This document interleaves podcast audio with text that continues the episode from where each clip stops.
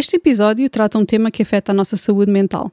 O que vamos falar aqui é baseado na nossa experiência pessoal, naquilo que temos vindo a observar, pesquisar e estudar, mas nunca deve ser confundido com conselhos médicos. Nenhuma de nós é psicóloga e, numa situação de burnout, ambas recomendamos o recurso a terapeutas e profissionais de saúde. Olá, bem-vindos ao podcast Casa, Trabalho, Casa. O meu nome é Ana Relvas. E o meu nome é Ruth Brito e nós hoje vamos falar sobre burnout, como prevenir. Casa Trabalho Casa, o podcast sobre carreira que ousa quebrar o ciclo.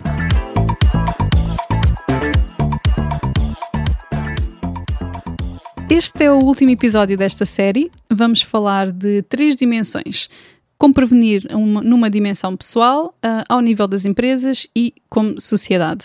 Vamos começar pela dimensão pessoal, não é? Portanto, o que fazer para chegar a um estado de burnout?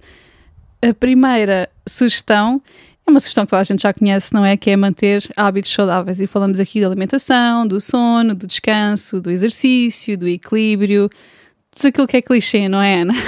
Tu disseste para chegar ao estado de burnout, é para não chegar ao estado de burnout. Eu disse para chegar. Sim. já estou burned out destes episódios.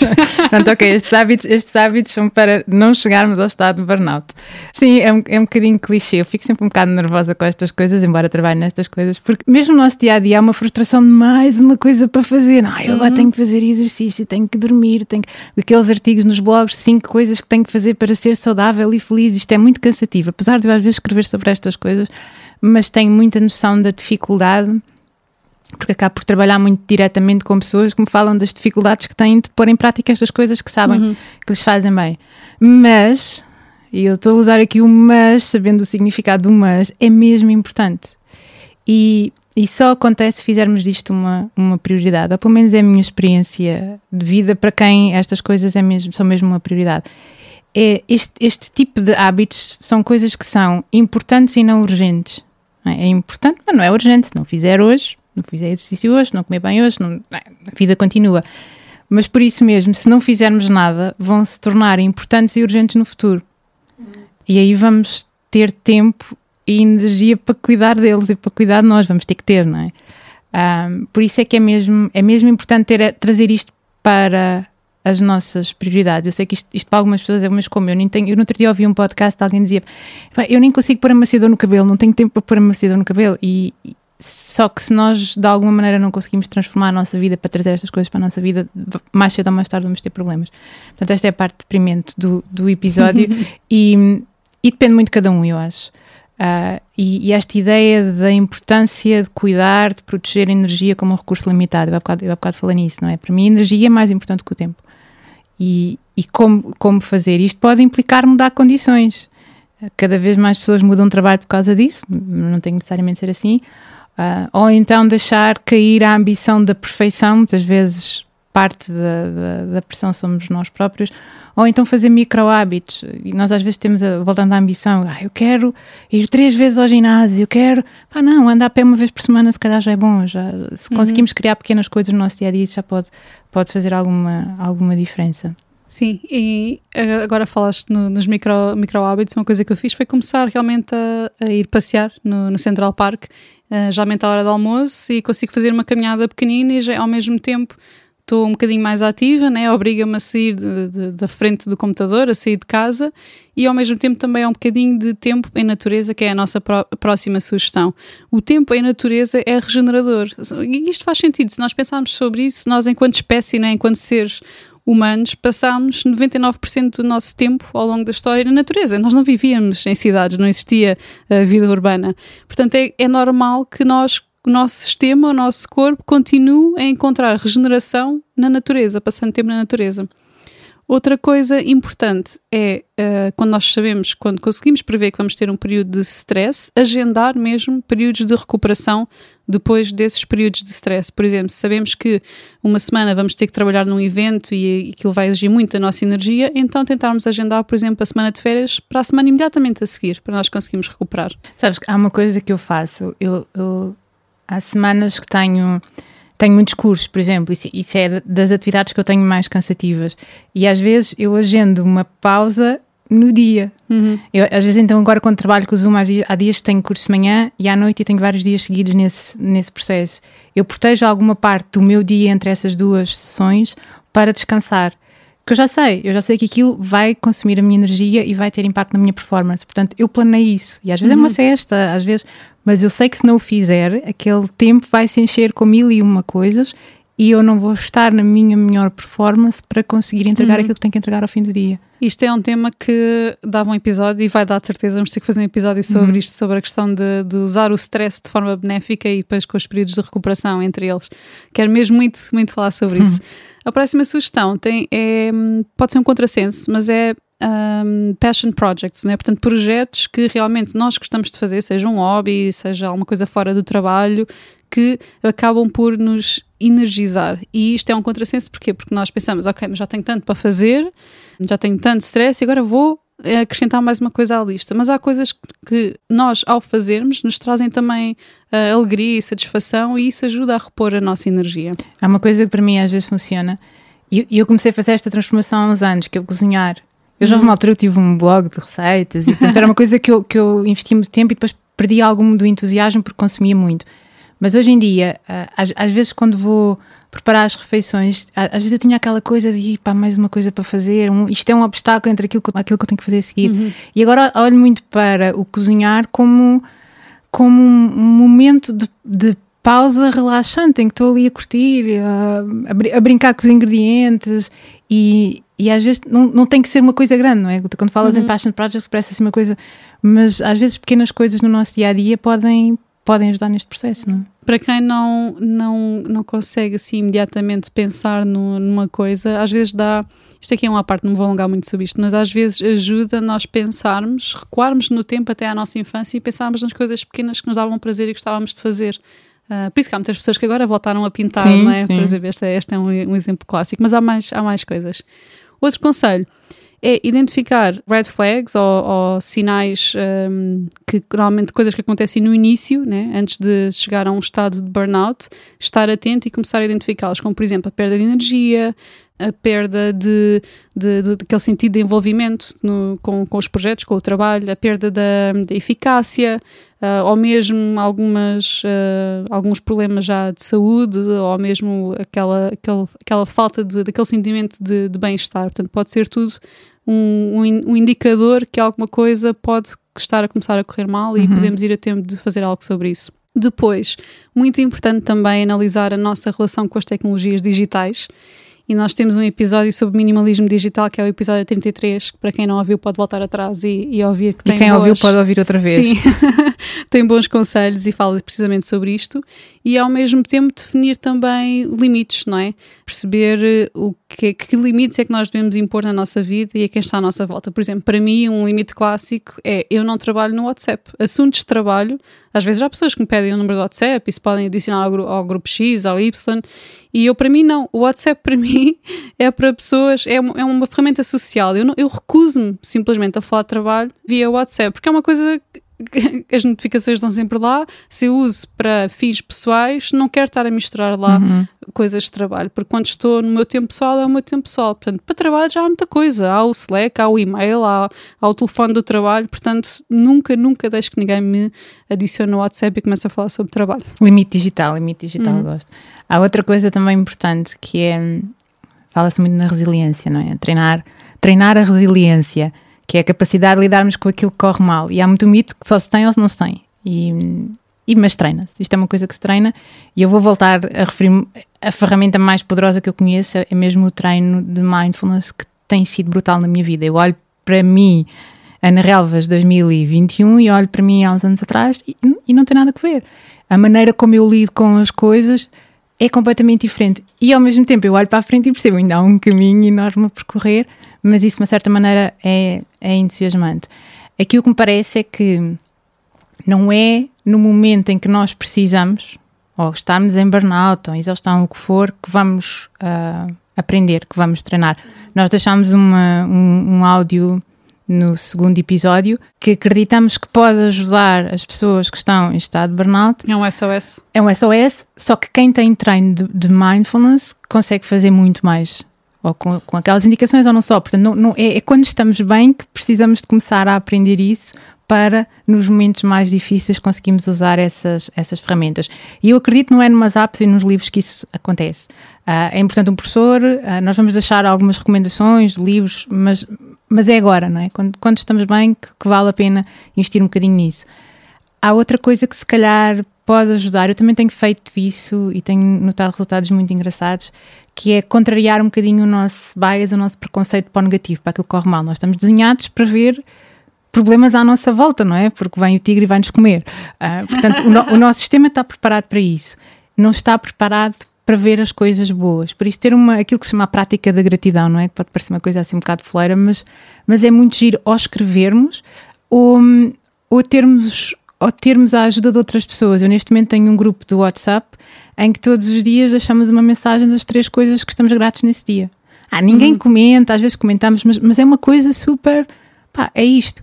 E, e no fundo, ter aquelas pessoas ali a fazer isso também é inspirador. Portanto, pode ser uma maneira de começarmos a trazer as coisas boas para o nosso dia a dia, lembrarmos disso de uma maneira muito muito intencional, que pode passar por, eh, por escrever no, no, diário, no journal, quem faz, quem faz a prática de journal, ou ter essa coisa, partilhar com outras pessoas, ou mesmo dizer, não é? Estamos num almoço com alguém, olha pá, aconteceu-me isto, isto, e a coisa pode ser, pá, está sol hoje, ou está a chover, estar a chover também é bom. Uhum. Portanto, este, este foco no, no que está a acontecer de bom na nossa vida pode nos ajudar também neste, neste caminho. Gostei da tua, da tua sugestão da, da prática de gratidão. Então, a segunda dimensão que nós falamos é a dimensão coletiva, não é? As empresas e também nós todos, enquanto sociedade. E em relação às empresas, uma coisa muito importante de sublinhar, que nós já dissemos no outro episódio, é que o burnout é uma síndrome ocupacional. Portanto, a responsabilidade não está do lado do trabalhador. Realmente, as empresas têm a responsabilidade e o dever de promover uma cultura uh, corporativa saudável e que não promova o burnout, ser, serem mesmo intencionais com a cultura que se cria uh, e que seja anti-burnout. Portanto, analisar o burnout do ponto de vista individual não é suficiente para ter um impacto real no problema. E houve um. Há um survey da, da Gallup que hum, perguntaram a 7.500 pessoas várias questões ligadas ao burnout e acabaram por identificar cinco causas todas elas, engraçado, não é? Todas elas, uh, não é coincidência, ligadas ao empregador, desde. Uh, isto são coisas que as pessoas realmente analisavam e elas próprias identificavam como causas. Tratamento injusto, carga de trabalho excessiva, né? Claro, um clássico. A falta de clareza nas nossas responsabilidades também cria muito stress. A falta de comunicação e apoio, portanto, do chefe, do manager. E também, outro clássico, a pressão e os prazos irrealistas.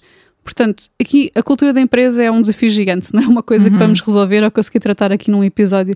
Mas uma coisa que nós podemos pensar é que a cultura da empresa não é uma coisa que é definida no topo e é a responsabilidade do topo. Portanto, a primeira linha, a linha da frente e a forma mais fácil de mudar são as equipas. É ao nível das equipas, não é? São o núcleo. E, portanto, cada gestor, as pessoas que gerem pessoas e que têm equipas, devem procurar dar recursos, eh, autonomia, portanto, mais controle aos trabalhadores para, para realizarem o seu, o seu trabalho.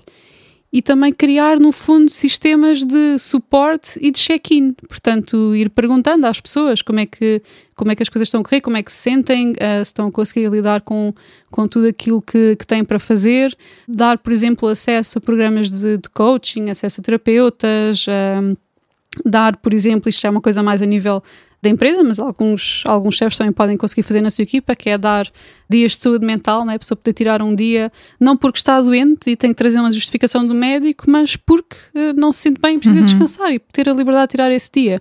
Já é uma coisa que se começa a ver muito e que prevejo que, que venha a acontecer cada vez mais e, e é bom que assim seja. E isto não é só a coisa certa a fazer, não é? Isto é também vantajoso para as empresas e nós vamos deixar estatísticas aqui nas show notes para não vos estar a aborrecer com a ler estatísticas, mas vamos deixá-las nas show notes, quem tiver interesse pode ver realmente o impacto económico que o burnout tem uh, na, na, empresa, não é? E aquilo que, te, que, se tem a ganhar com, com evitar o burnout. Sabes que eu, eu espero mesmo que nós consigamos chegar a algumas pessoas com estes episódios um bocadinho para como eu disse já, já antes, é, muitas vezes as pessoas não fazem o que fazem por mal, é porque não têm consciência. Uhum. E se quem gera equipas começar a ter uma maior consciência sobre os resultados que pode ter, uh, pode, pode transformar se calhar um bocadinho os seus comportamentos. Eu acho que em Portugal há muita. Hum, muita cultura do desenrasca, não é? E muito aquele, aquela ideia, e eu já ouvi isto de pessoas de todas as idades. Cultura que as pessoas, enaltecer, não é? Sim, e aquela ideia de que as pessoas têm a obrigação de darem o máximo para acomodarem o que muitas vezes vem da má gestão e do mau planeamento. Aquela coisa do faça. Façam porque é para isso que eu vos pago. E, e infelizmente isto ainda existe e vai continuar a existir e eu acho que, que muitas vezes é por, por ignorância, não é? Ignorância um, de quem gera do impacto que está a ter e no fundo também uma desresponsabilização dessa, dessas ações. Depois também há uma coisa que tem que ver com aquilo que nós já falámos também, que tem que ver com, com a comunicação e com, e com as redes sociais e tecnologia, que é nós nós como indivíduos, mas principalmente como organizações, ignorarmos o impacto da pressão para estar sempre contactável e dar resposta rápida. E, e, nós nos últimos 20 anos o tempo gasto em colaboração aumentou 50%. Em algumas empresas 80% do tempo dos seus colaboradores é investido, e aqui eu estou a fazer aspas, em, em, reuniões, telefonemas, e-mails, em mensagens instantâneas, e o trabalho das pessoas não é só isso, não é só isso. E isto tem uma carga mesmo, mesmo grande, e e nós fazemos parte do problema, não é? Porque nós estamos todos à espera de resposta rápida e que as pessoas estejam sempre contactáveis. Portanto, transformar um bocadinho esta mentalidade pode ser um passo também para criar um bocadinho de espaço para as pessoas descansarem, não é? Uhum. Quando, quando precisam. Esta expectativa de, de, de, resposta imediata também acontece a nível pessoal, não é? Portanto, uhum. nós aqui passamos à outra dimensão que iríamos falar, outra dimensão coletiva, que é enquanto sociedade, não é? Nós também temos essa expectativa. Uma coisa que podemos fazer para prevenir no fundo é que tudo começa por aí, é o criar awareness, né? é o normalizar as conversas sobre isto e, e, dar mais realmente informação às pessoas e é por isso que nós temos vindo a pedir que partilhem também esta série de episódios, não tanto para promover a nós ou ao podcast, mas sim para promover a discussão em torno deste tema. E depois, claro, muito importante, infelizmente acho que ainda temos um caminho muito grande a percorrer, é o acesso a recursos de saúde mental para quem precisa de ajuda, não é? Da mesma maneira que nós conseguimos ir ao médico de família, também todas as pessoas têm acesso a um psicólogo, saberem que tipo de recursos têm e onde se podem dirigir para, para aceder a esses recursos. E não ter vergonha nisso, não é? Uhum. E, e, quebrar o não, estigma. Sim, e não julgar os outros por o fazerem. Porque, como nós já falámos, ainda há muito esta, este, este mito e um conjunto de coisas que ficam associadas a quem, a quem procura essa, essa ajuda. Eu, às vezes, não necessariamente relativamente a este ponto, mas eu, eu, às vezes quando trabalho esta questão, nós olhamos para os outros e não percebemos, ok, porque é que esta pessoa faz isto, eu não faria isto. Ajuda-me a pensar e às vezes falo nisso, que é, se eu tivesse a história de vida daquela pessoa, se eu tivesse as ferramentas daquela pessoa, eu se calhar também ia precisar daquela Sim. ajuda. Portanto, não, não há, não, não devemos estigmatizar e Sim, julgar empatia, os outros. No fundo. Sim, é, é, é, empatia que nós, no nosso mapa e na nossa história, aquela história não faz sentido nenhum, mas se estivéssemos ali, se calhar estamos exatamente uhum. na mesma situação. E eu acho que como sociedade também é importante ressignificarmos o conceito de sucesso individual associado ao, ao ocupado e ao sucesso a qualquer preço. Eu no outro dia ouvi que o, o ocupado é uma droga, é um vício socialmente aceitável. Uhum. Não é? As pessoas que são viciadas em comida, que são viciadas, não é aceitável, mas, mas o, o ocupado é um, é, um, é um vício socialmente aceitável. Nós, nós no episódio 2 sobre o, o burnout falámos sobre o pulso e ela no Pulso fala, fala umas coisas também engraçadas relativamente com esta ideia de sucesso. Que antigamente, ou hoje em dia também, a ideia de sucesso é muito associada a hard work, a trabalho no duro. Uhum. E que isto pode evoluir para o sucesso sustentável, que é, um, que é um conceito engraçado, não é? Não é o sucesso neste momento, mas é como é que nós conseguimos manter esse sucesso. E ela fala em três coisas, que é o hard work, é o smart work, não é? O trabalhar de uma maneira inteligente, onde é que devemos investir a nossa energia, como é que devemos trabalhar para sermos mais produtivos, por exemplo, e depois associar a isso as práticas do pulso, não é? Que trabalham as várias vertentes no ser humano que nós falámos noutro, noutro episódio. Eu acho que ajuda mesmo termos presente o que é que é importante para nós e gostarmos de nós como estamos. Uh, porque há sempre aquela ilusão que finalmente estaremos bem quando ganharmos uhum. mais um zero, quando tivermos a nossa empresa, quando formos um pai perfeito ou uma mãe perfeita, quando estivermos em forma. Há sempre um, um objetivo e isso é muito cansativo. E, e isto leva-nos à dimensão coletiva e de sociedade, pois este saber o que é que é importante para nós pode ser diferente daquilo que a sociedade nos impõe como o sucesso. Uhum. E esta, esta yeah. consciência é mesmo difícil hoje em dia, onde somos bombardeados por todo lado sobre o que é que é, sobre o que é que é, sobre o que é que é o sucesso. Eu tenho muito este conflito, mas acho que vou. ia partilhar, mas acho que vou deixar para um episódio. Isto, isto está mesmo um episódio interessante. Acho que tenho muito mesmo este conflito. Tenho vindo a tentar desmontar isso. Uh, a ideia que eu tinha de sucesso, que foi formada por várias fontes externas, não é? E no fundo aquilo que eu realmente quero para a minha vida, mas que difere da ideia que eu tenho pré-definida de sucesso, mas que para mim é o que eu quero e que me faz feliz. Isso às vezes leva muitas pessoas a manterem-se num trabalho onde são infelizes simplesmente porque têm um cargo X ou Y e traz um certo status. E esse status é associado ao sucesso e é assim que as pessoas sempre se viram como uma pessoa bem-sucedida. E se calhar darem um passo atrás, que no fundo não é atrás, mas é isso que parece, para serem mais felizes e fazerem uma coisa diferente, depois vai contra essa tal imagem de sucesso que criaram na, na cabeça delas, não é? E se calhar isso é que é sucesso, não é? Exato. Se calhar isso é que é sucesso. Nós destes episódios vamos aqui uma lista de coisas para, para aprofundar.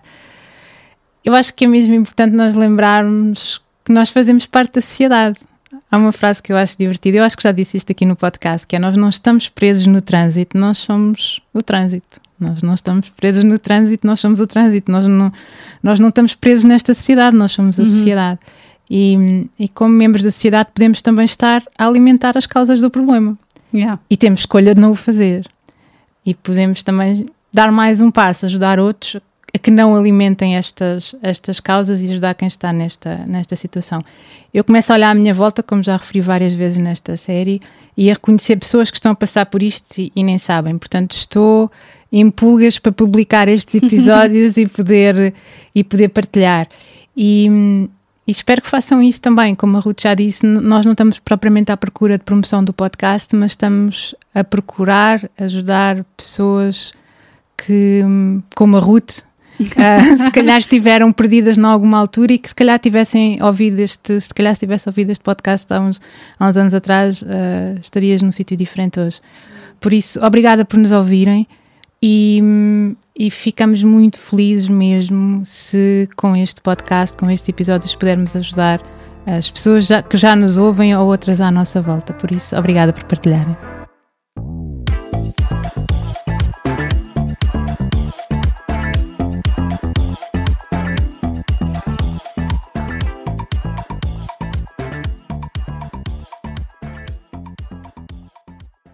Sabias que já podes apoiar o nosso trabalho? Se és um ouvinte fiel do nosso podcast, convidamos-te a subscrever o Casa Trabalho Casa Premium. Por menos de 5 euros por mês estás a ajudar-nos a cobrir os custos de produção e a garantir que continuamos a trazer-te conteúdos semana após semana.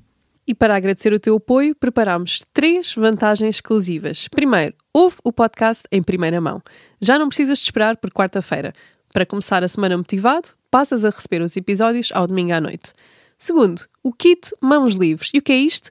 Podes ouvir o podcast enquanto fazes outra coisa sem perder nada. Nós enviamos-te a transcrição do episódio e assim não precisas tirar notas. Terceiro, passa à ação.